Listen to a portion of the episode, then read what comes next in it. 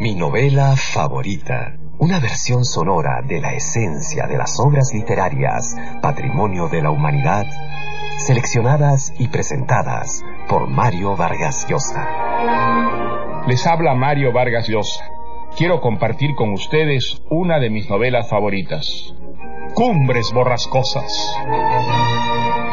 Emily Bront nació en 1818 en los páramos de Yorkshire, al norte de Inglaterra, donde su padre era el párroco y donde pasaría la mayor parte de su corta vida. Murió de tuberculosis al cumplir 30 años. Al morir su madre, cuando ella tenía seis años, Emily y sus hermanas, una de las cuales, Charlotte, sería también novelista, se refugiaron en un mundo de fantasía y de juegos infantiles que las arrancaban de ese desolado lugar en el que vivían apartadas del mundo. Emily fue extremadamente reservada, osca, no hizo nunca vida social y aparte de sus idas a la iglesia, vivió siempre aislada y dedicada a la lectura. Aparte de su novela, Cumbres Borrascosas, aparecida en 1847, solo publicó unos poemas, aunque al parecer escribió de niña unas crónicas sobre un país imaginario que nunca se han hallado. ¿Cómo pudo una joven de vida tan retraída, que jamás tuvo un novio ni un amante y acaso ni siquiera un amigo, escribir una novela que describe de manera tan audaz los tormentos y los goces de una pasión como la de Catherine y Heathcliff en Cumbres Borrascosas. Solo se explica por una intuición extraordinaria y una capacidad fuera de lo común para imaginar los secretos del corazón y de los deseos humanos. Cumbres Borrascosas es una novela aterradora y deslumbrante. El amor que convierte a los dos protagonistas en unos seres que alcanzan una intensidad de vida casi sobrehumana, al mismo tiempo los hace profundamente desgraciados y contagia a todo lo que los rodea de infelicidad y de catástrofe. Cuando la novela se publicó, hubo críticas feroces que condenaban al libro por presentar una visión tan violenta del amor. Quienes lo defendieron aseguraban que Emily Bront lo había escrito con un propósito edificante, mostrar el mal a fin de evitarlo. Pero en la novela no hay intenciones didácticas ni moralizantes. La pasión de Heathcliff y Catherine aparece como un destino libremente elegido por dos seres que se entregan a ella como a un compromiso total, aun cuando las circunstancias conspiren una y otra vez para frustrarlos y ese amor sea su perdición. Cumbres Borrascosas presenta un cuadro sobrecogedor de la vida en los páramos de Yorkshire, sacudidos por vientos y tempestades, y seres humanos a los que esta naturaleza ha vuelto estoicos, laboriosos e impregnados de religiosidad. Escuchemos entonces Cumbres Borrascosas. Siempre viví en cumbres borrascosas. Era una casa grande en los cerros, en el norte de Inglaterra, allá por donde soplan los vientos y a veces hay fuertes tormentas. ¿A qué no me atrapas? ¿A qué no me atrapas? Vas a ver, vas a ver. Eran los comienzos del siglo XIX, una época de grandes señores y pequeños sirvientes. Yo era la empleada de la casa y la institutriz de los niños. También hacía encargos domésticos y ayudaba con la granja. Los dos niños eran Catalina. Vamos, vamos a jugar, vamos a divertirnos, vamos a montar a caballo. Y Hindley, unos años mayor. Debe ser más tranquila, Catalina, no estar siempre corriendo tan inquieta. El padre de Catalina y Hindley era el señor Earnshaw, un hombre severo, pero de muy buen corazón, muy trabajador. Con frecuencia viajaba a Liverpool para traer implementos y hacer negocios. Un día de verano, poco antes de la cosecha, el señor Earnshaw bajó de sus habitaciones vestido de viaje. Hindley, hijo, me voy a Liverpool. Regreso dentro de tres días. ¿Qué quieres que te traiga? Que sea pequeño para no cargar con mucho peso. Un violín, papá. Eso quisiera. Un violín, muy bien. ¿Y tú, Catalina? Yo un látigo, papá. ¿Un látigo? Ah, pero si eres una niña, ¿para qué quieres un látigo? Ya soy grande y puedo montar cualquier caballo de la granja. Y necesito un látigo para dominarlos cuando se encabritan, papá. Domarlos. bueno, si eso es lo que quieres, pues te traigo un látigo. El señor Earnshaw prometió traerme algo a mí también. Un puñado de esas peras que me gustaban tanto.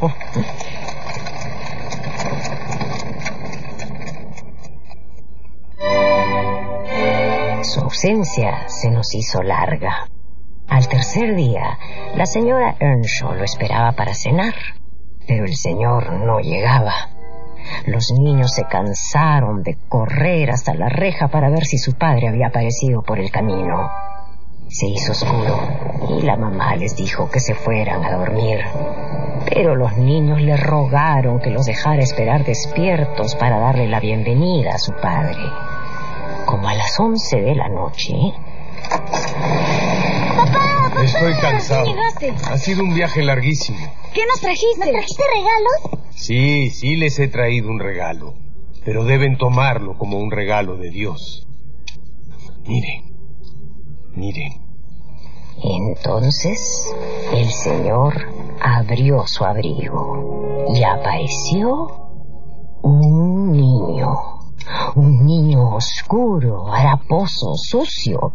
Era ya grande como para caminar y hablar. En realidad parecía algo mayor que Catalina.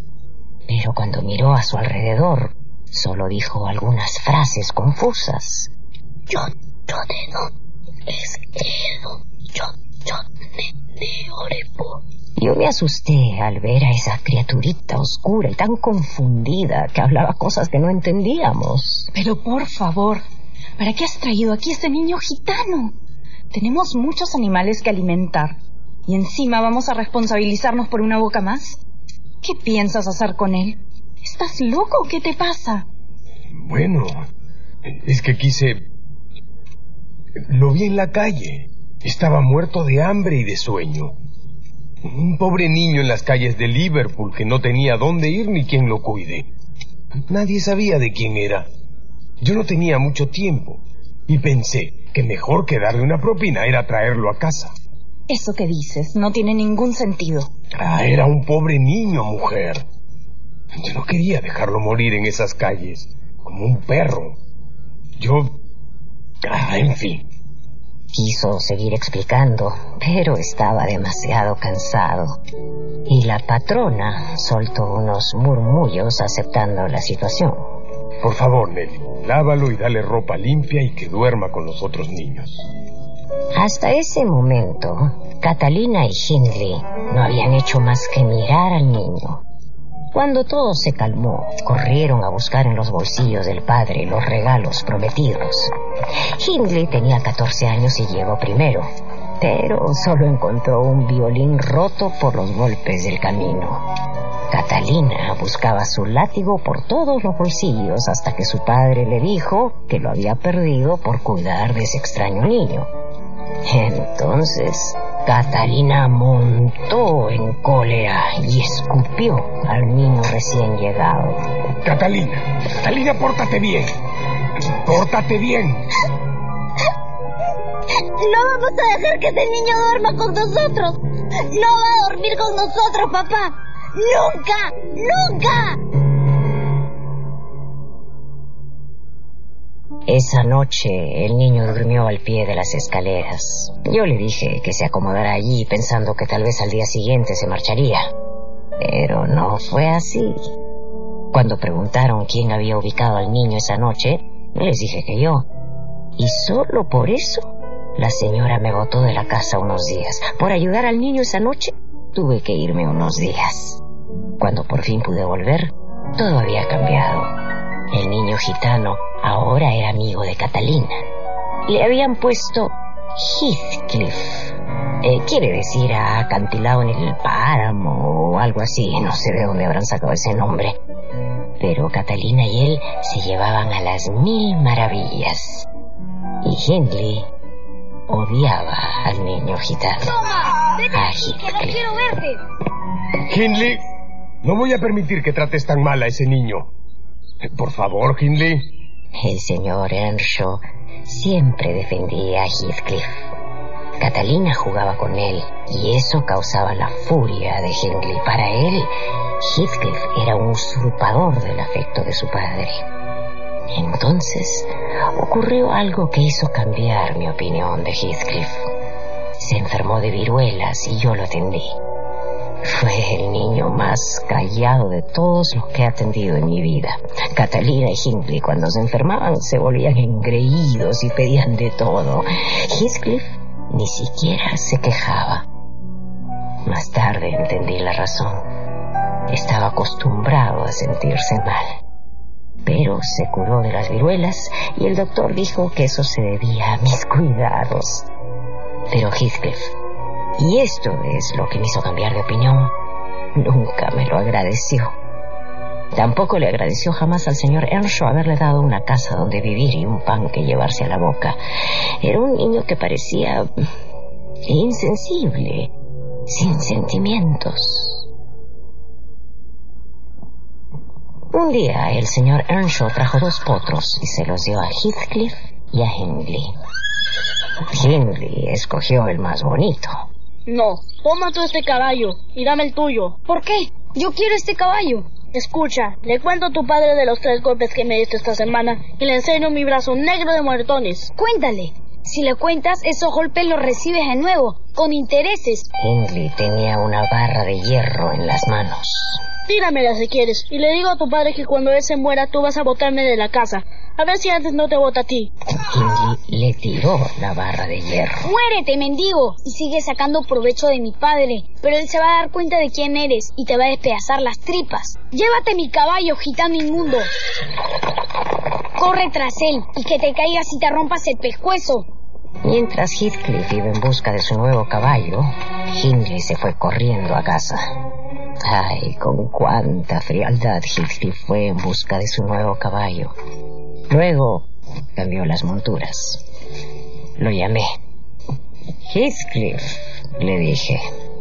Sí, Si alguien te pregunta por esos moretones, diles que fue el caballo. No acuses a Hindley, es mejor.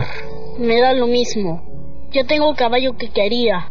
Cualquiera hubiera dicho que a Heathcliff nada le importaba. Pensé por eso que no era vengativo. Yo creía que jamás iba a pensar en la venganza. Pero me equivoqué. Dios mío, cómo me equivoqué.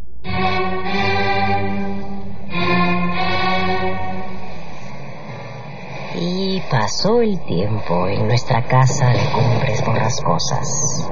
Los pequeños se convirtieron en muchachos. Ah, Hindley y Heathcliff se odiaban, pero el señor Earnshaw seguía protegiendo siempre a Heathcliff. Lo defendía de cualquier mal que quisieran hacerle. Pero nadie lo quería más que Catalina. Ella era una chica medio salvaje y traviesa, pero tenía unos ojos bellos y una sonrisa dulcísima. Al jugar, siempre le gustaba llevar la iniciativa, indicándole lo que tenían que hacer a quienes jugaban con ella. Yo creo que sí fue una chica buena.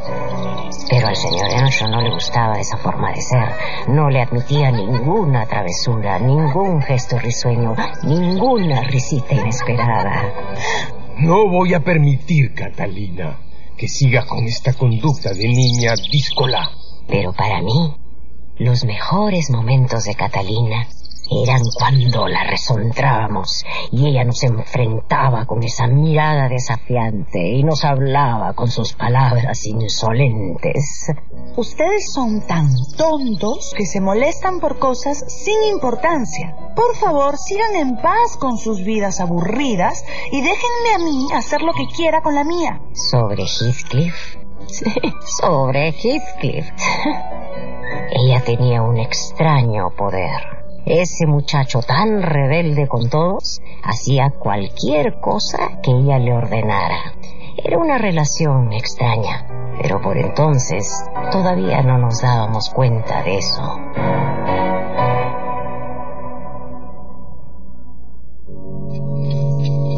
Pasaron los años y llegó el día en el que mi señor, el señor Earnshaw, se enfermó. Viento fuerte soplaba alrededor de la casa y rugía en la chimenea. Estábamos todos juntos cuando ocurrió. Poco antes, Catalina, sentada en el suelo, había apoyado la cabeza en la rodilla de su padre. Heathcliff estaba echado sobre la alfombra, la cabeza sobre el regazo de Catalina. Me acuerdo muy bien del señor Earnshaw. Me parece estar viéndolo antes de que cayera en esa somnolencia repentina. Acariciaba el pelo de Catalina y le decía, ¿Por qué no puede ser una niña buena, Catalina? ¿Por qué no? ¿Quién te ha hecho así? Ella le besó la mano y le dijo que le iba a cantar hasta que él se quedara dormido. Le cantó en voz muy baja una canción de cuna.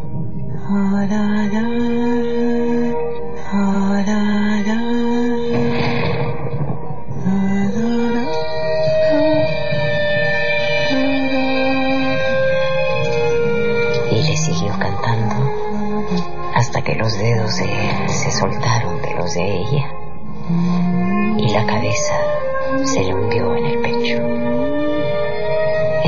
Dijo, le dije a Catalina que ya guardara silencio. Entonces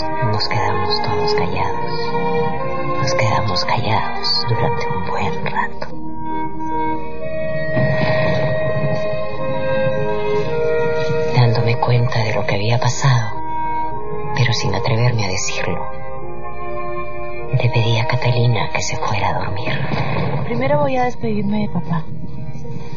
La vi acercarse a él y abrazarlo. Un buen ratito.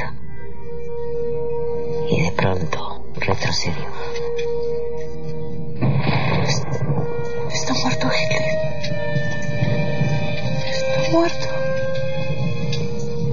Está muerto, Dios, Dios mío. Y los dos se echaron a llorar.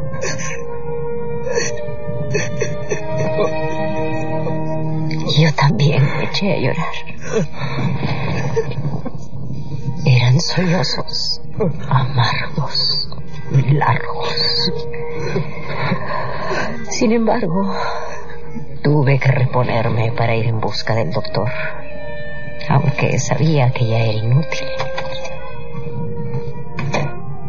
Esa noche, después de que el médico se retiró, fui a ver a los chicos. Heathcliff y Catalina estaban juntos, más calmados. No me necesitaban. Se estaban hablando, se decían palabras dulces. Estaban consolándose el uno al otro. Y yo no dejaba de llorar. Pero lo único que deseaba era que todo siguiera bien en esa casa después de esa pérdida tan terrible. La muerte del señor Earnshaw.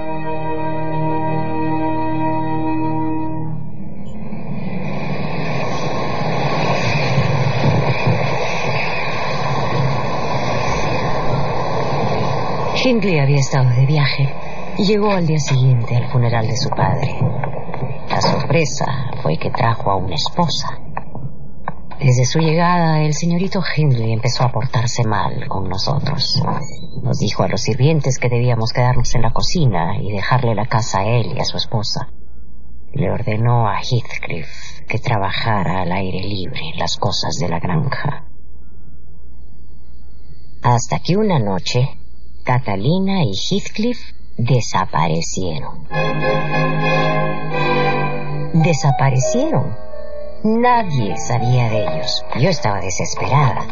Hindley salió a caballo a buscarlos por los alrededores. Nadie sabía nada. Y de pronto, muy tarde en la noche, sentí llegar a Heathcliff. Hola, Nelly. ¿Dónde está Catalina? Se quedó en la granja de los tordos. ¿En la granja de los tordos? Sí. Fuimos hasta allá a la granja de los tordos donde viven los Linton. Y el perro de la familia la mordió. La atendieron. Dijeron que tenía que quedarse. Me dijeron que me fuera. Yo les dije que no iba a irme sin ella. No iba a dejar esa casa sin Katy. Pero Edgar Linton me botó de la casa.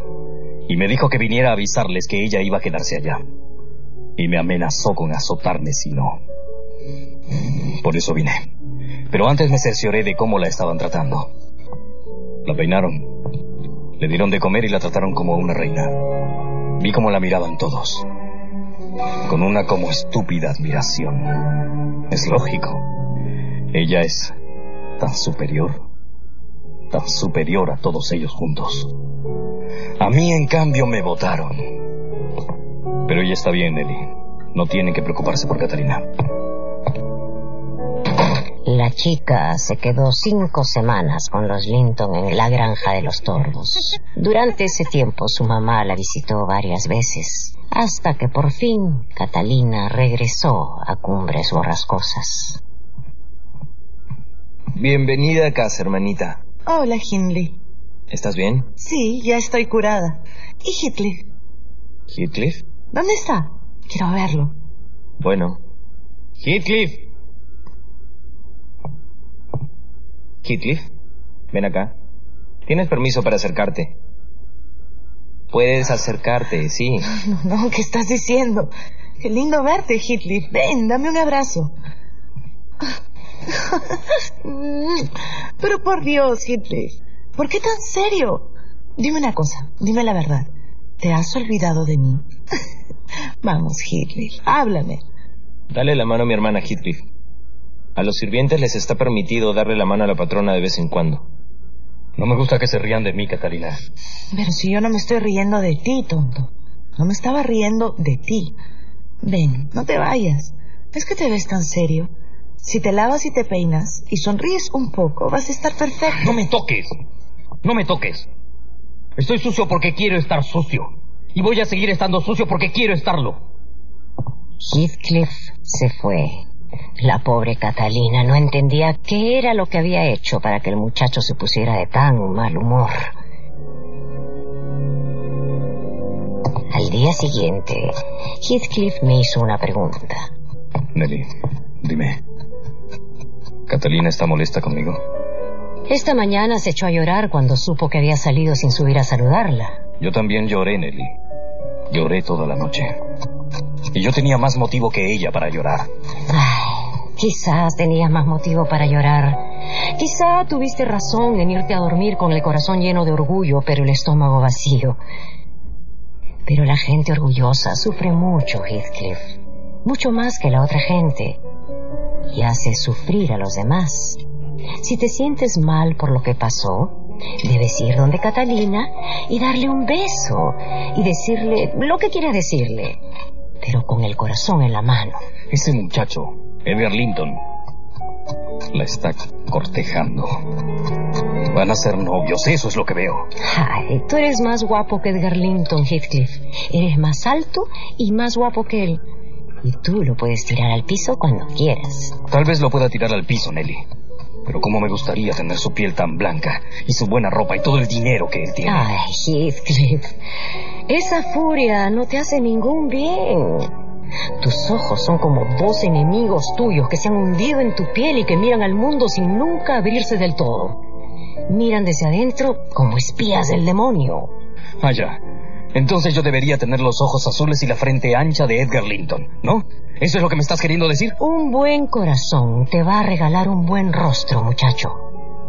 No te olvides de eso. Lo pensaré. Ay, pero no lo pensó demasiado. Poco después le tiró algo caliente a Edgar Linton porque pensó que se estaba burlando de él. Y el señorito Earnshaw decidió encerrarlo. Pero Catalina en secreto le llevaba sus comidas al cuarto donde estaba encerrado. Por fin lo dejaron salir. Mientras tanto, Catalina estuvo viéndose con Edgar Linton. Lo acompañaba a dar paseos por el campo y se iba con él a su casa en la granja de los tordos. Catalina, Hola, Hitler. anoche te estuve esperando. Mm, Sí, discúlpame, es que tuve que salir. Mira, Catalina, mira esto. ¿Qué es? Un calendario. Mira. He marcado con cruces los días que te ves con Edgar Linton. Y con puntos los días que me ves a mí. ¿Te das cuenta? He marcado cada día.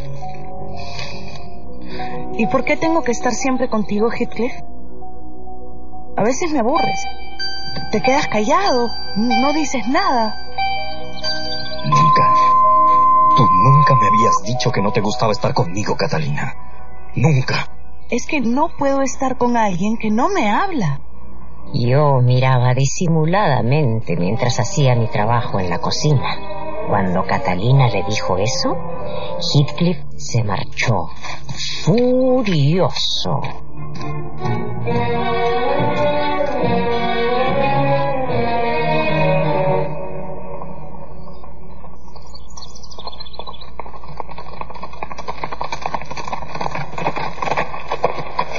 Ah, Edgar, eras tú. Sí, Catalina. Soy yo. Quizás mientras uno llegaba y el otro se iba, Catalina notó la diferencia entre sus dos pretendientes.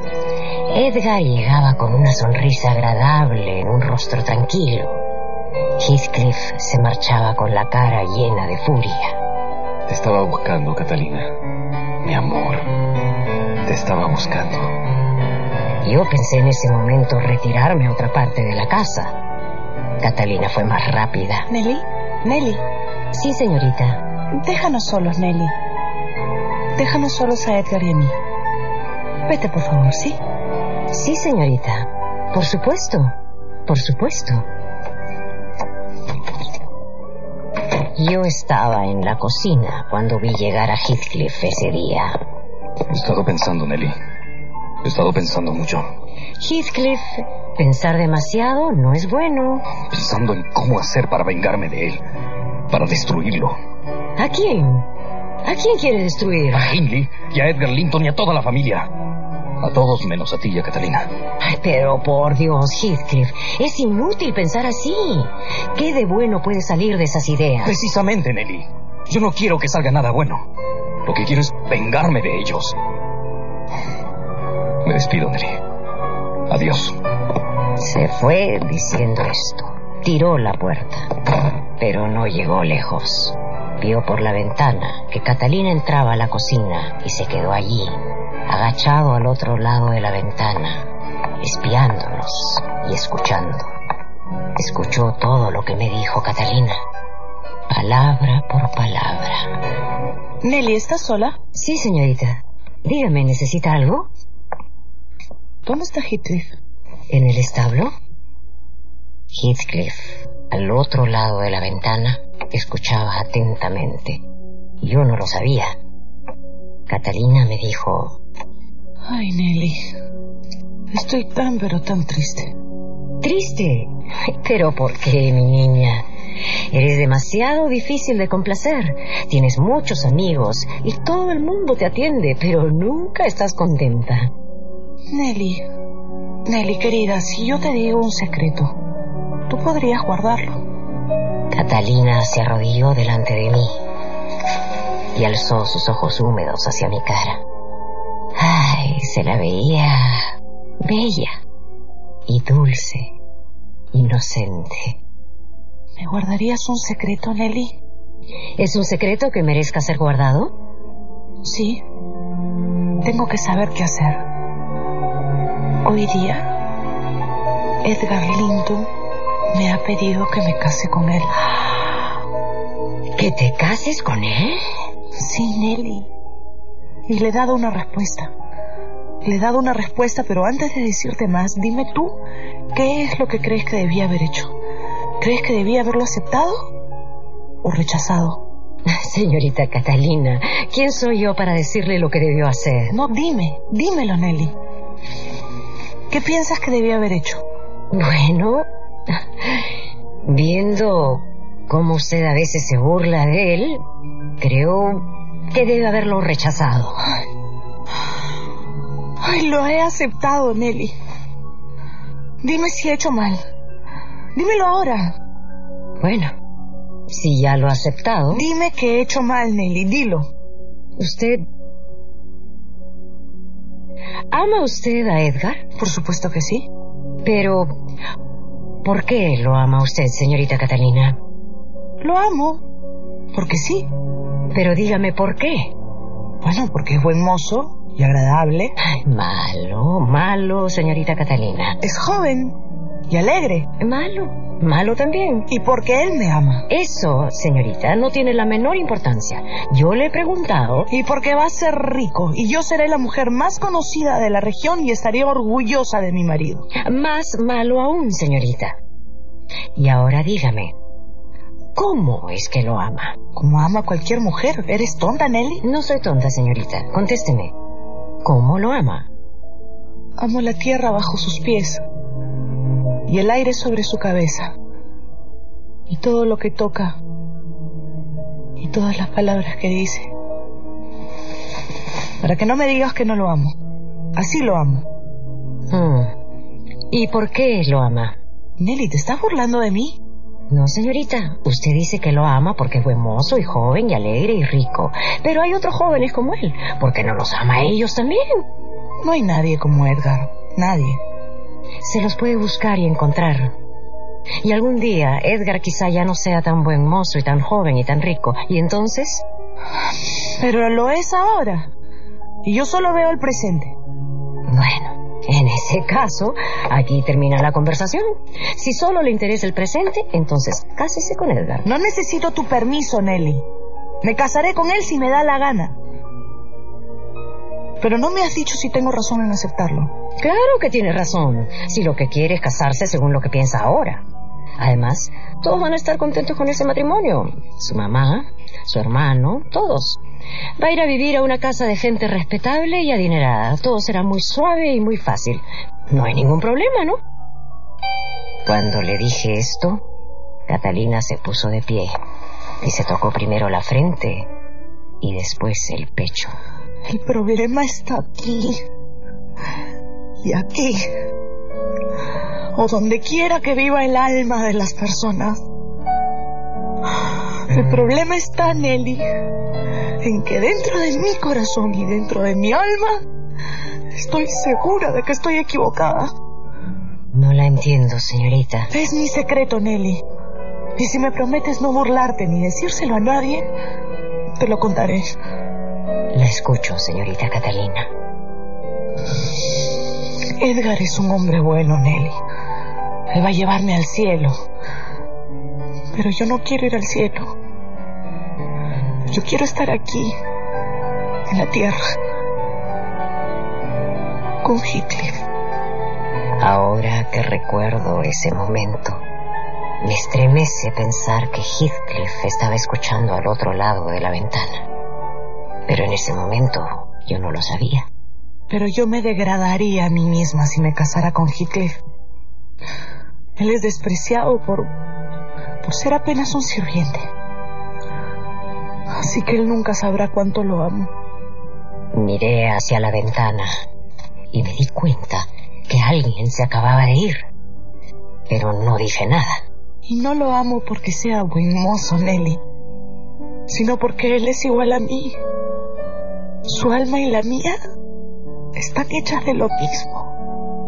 Y Edgar es distinto a mí, como son distintos un rayo de luna y un relámpago, o un trozo de hielo y una llama de fuego. Lo siento, señorita, lo siento mucho, pero... ¿Qué pasa? ¿Por qué estás inquieta? Alguien nos ha estado escuchando del otro lado. Y creo que era Heathcliff. Había estado aquí conmigo. ¿Heathcliff nos ha estado escuchando?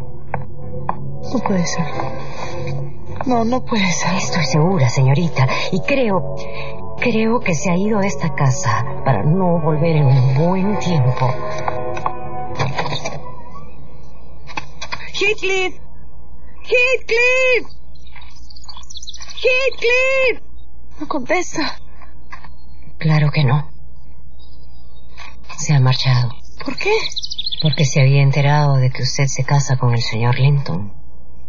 Y ahora la oyó decir que la degradaría casarse con él. Pero es... es distinto. Es distinto. Mi matrimonio con Edgar no tiene nada que ver con mi amor por Heathcliff. Mi amor por Heathcliff es, es imposible porque todos los consideran un ser inferior, pero... Pero para mí es... Es una persona que está más allá de mí. Más allá. Mis sufrimientos en este mundo han sido los sufrimientos de Hitler. Mis grandes pensamientos sobre la vida son pensamientos sobre él. Si todo en este mundo desapareciera y solo él continuara, yo seguiría sintiéndome viva. Y si él desapareciera,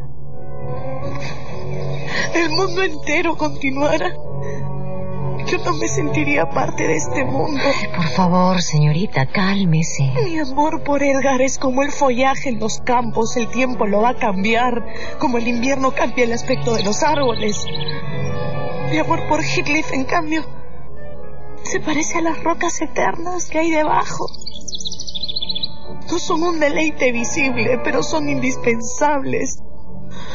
Nelly. Sí, señorita. Yo soy Heathcliff. ¿Me entiendes? Siempre, siempre está en mi mente. Pero no como un placer. Él no es un placer. Como tampoco lo soy yo para mí misma. No es un placer. Es parte de cómo soy, parte de mí. Siempre voy a estar con él. Siempre.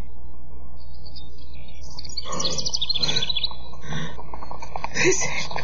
Es su caballo. Heathcliff se ha ido, señorita. Se ha marchado.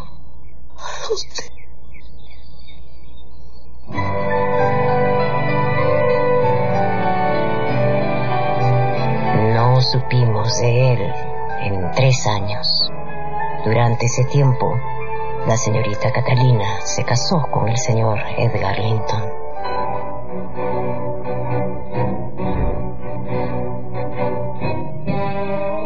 No fueron a vivir a Cumbres Borrascosas, sino a casa de él, en la granja de los tordos. Yo me fui a vivir con ellos. Fue un matrimonio malo desde el principio. Es lo que quiero y lo voy a tener. ¿Estás loca? Por favor. Eres una niña increíble. Me vas a decir nunca te pido nada. Caprichosa, siempre buscas lo que deseas, nada más. ¿Cómo vas a decir que yo soy una persona caprichosa? Por favor. Pues mírate un espejo. Te he dicho lo que quiero y lo voy a tener. He dicho que no. Basta de pelear. Haz caso. No voy a hacerte caso. ¿Qué crees que soy? Deja que Nelly lo haga. Ella desesperaba al señor Edgar con sus caprichos y sus impulsos. A veces ella venía donde mí por consuelo, pero yo muchas veces le daba la razón al señor Edgar. Así pasaron tres años, hasta que un día ocurrió lo que ella había estado esperando. Heathcliff volvió.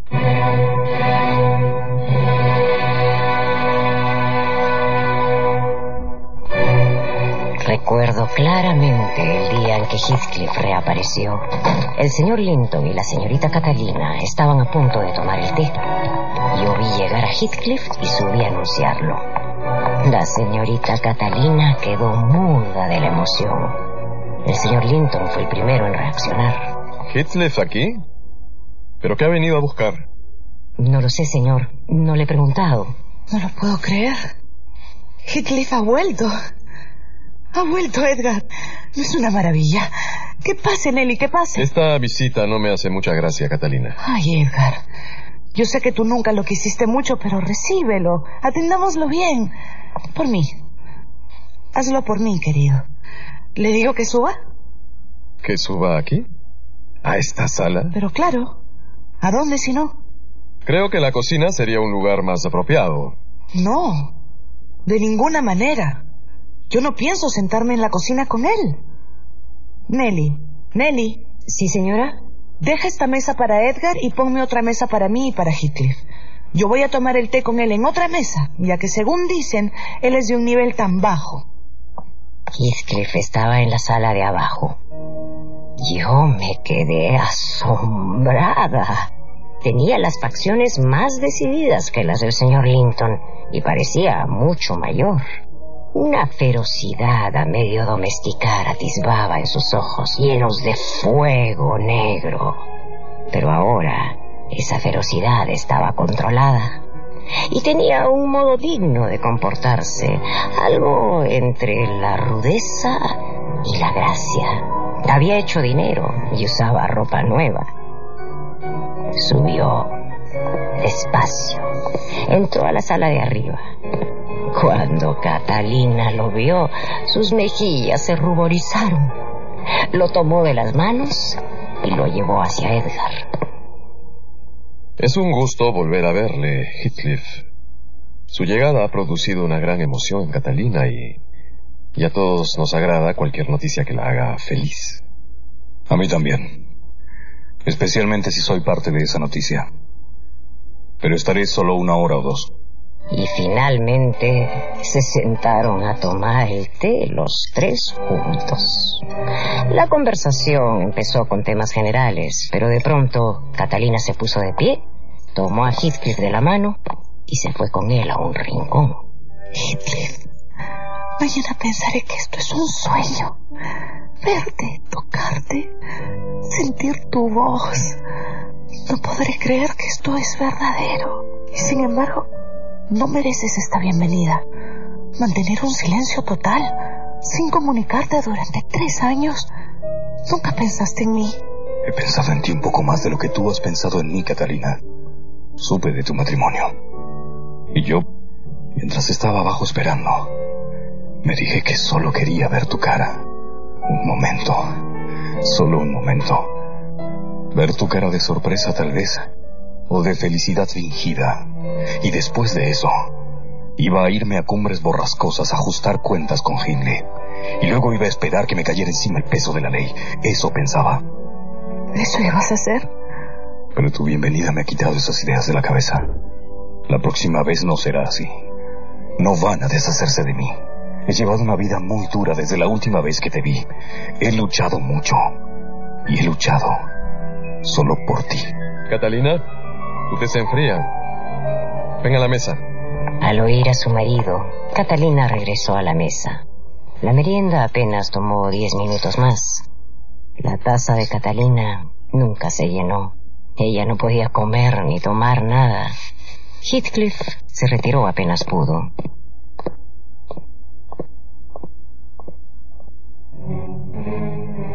Esa noche sentí un ruido en la casa. Era Catalina. Ay, no puedo dormir, Nelly. Hablé maravillas de Heathcliff con Edgar y se puso a gritar. ¿Para qué elogiarlo delante del señor Edgar? Ellos son irreconciliables. Mejor no decir nada, señorita. ¿Por qué tiene que ponerse así cuando hablo de Heathcliff? ¿No es debilidad ser tan celoso? No puedo dormir, Nelly. Mis sueños me abruman, me desesperan. Durante los terribles tiempos que vendrían, esos sueños iban a seguirla desesperando. Heathcliff iba a seguirla viendo, pero sus visitas serían violentas, intempestivas y llenas de amenazas. Me enteré de lo que le había dicho Heathcliff una vez. Quiero que sepas que me has tratado de un modo infernal, Catalina. No creas que no me doy cuenta. Tú te burlas de mí. Todos ustedes siempre se han burlado de mí. Pero yo voy a tomar mi venganza. En una ocasión, el señor Linton le preguntó. Catalina, discúlpame.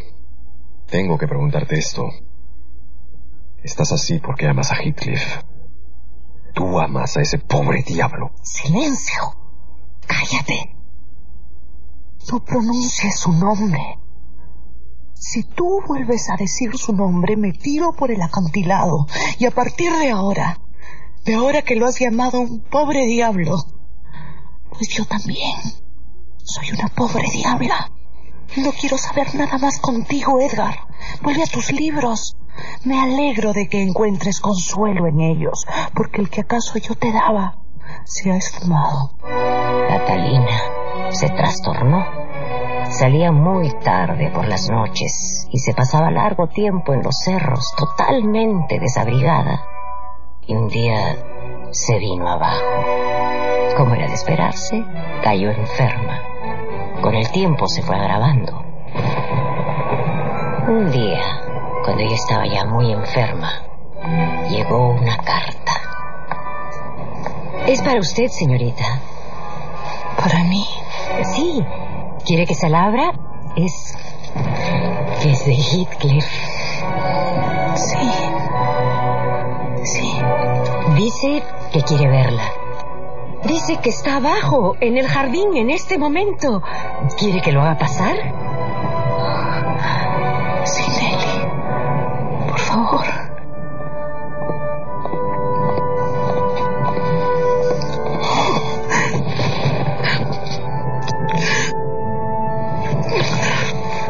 Apenas entró, Heathcliff fue corriendo a la cama de Catalina y la abrazó y la besó como nunca como amantes. Estuvieron besándose durante mucho, mucho tiempo. Creo que esa noche la besó más veces de lo que la había besado a lo largo de toda su vida. Estoy convencida de que él sabía que esa era la última vez que la iba a ver. Oh, Katy, mi vida. ¿Cómo puedo soportarlo? Dios mío, Dios mío. Heathcliff la besaba y la miraba con ojos violentos, pero llenos de amor.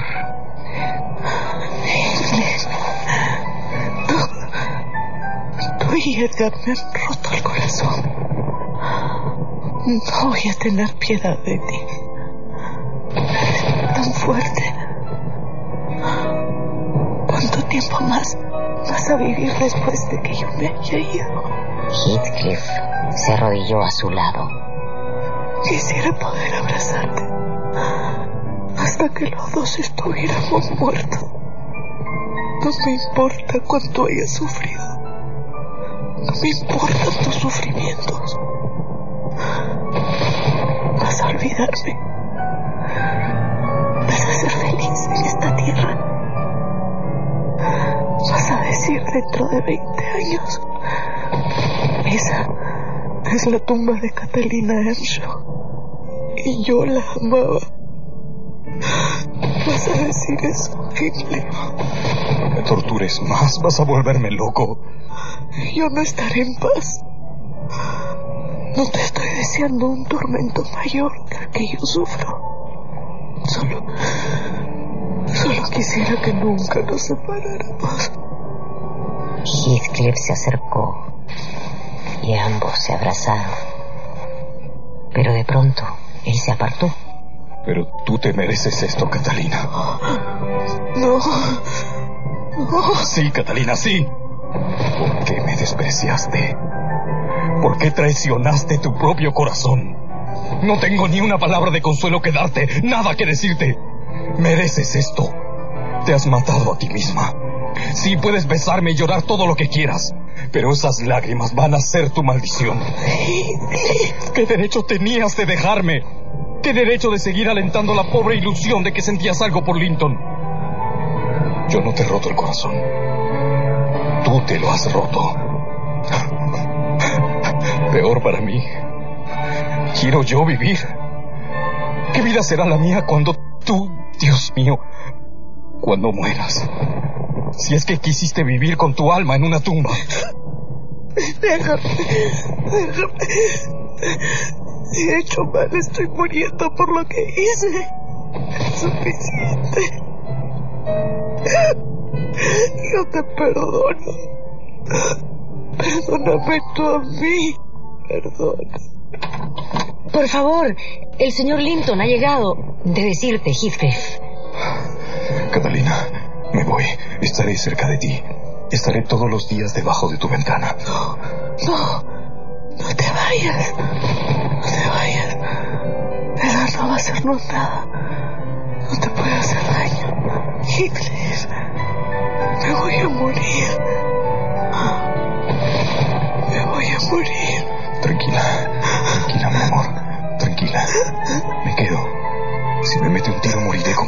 En mis labios.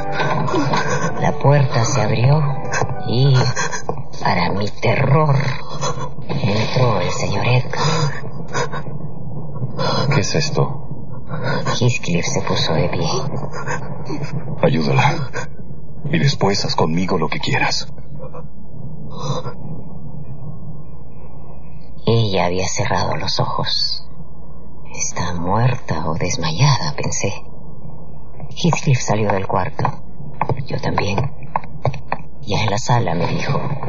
Estaré afuera, en el jardín. Mañana volveré. La señorita Catalina nunca volvió a decirnos nada. Murió esa misma noche.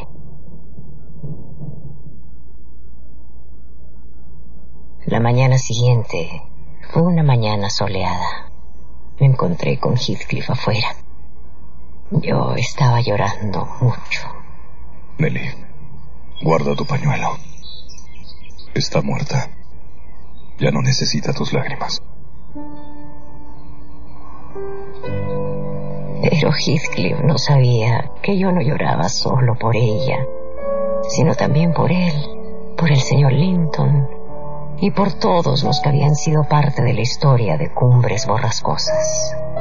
La señorita Catalina murió, el señor Heathcliff iba a morir, todos vamos a morir. Pero la vida vale la pena cuando hemos dejado como recuerdo una gran historia de amor. Al día siguiente de la muerte de la señorita Catalina, una señora amiga me preguntó, ¿usted cree que la señorita Catalina podrá ser feliz en el cielo, señora? Me gustaría saber. No le contesté porque la pregunta me pareció algo profana.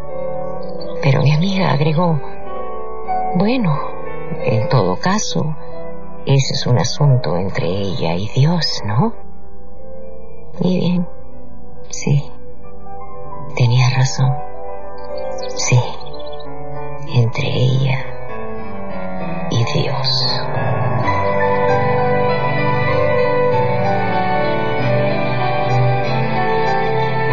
Esa fue mi novela favorita de hoy, que espero hayan disfrutado tanto como yo. Estuvo con ustedes Mario Vargas Llosa.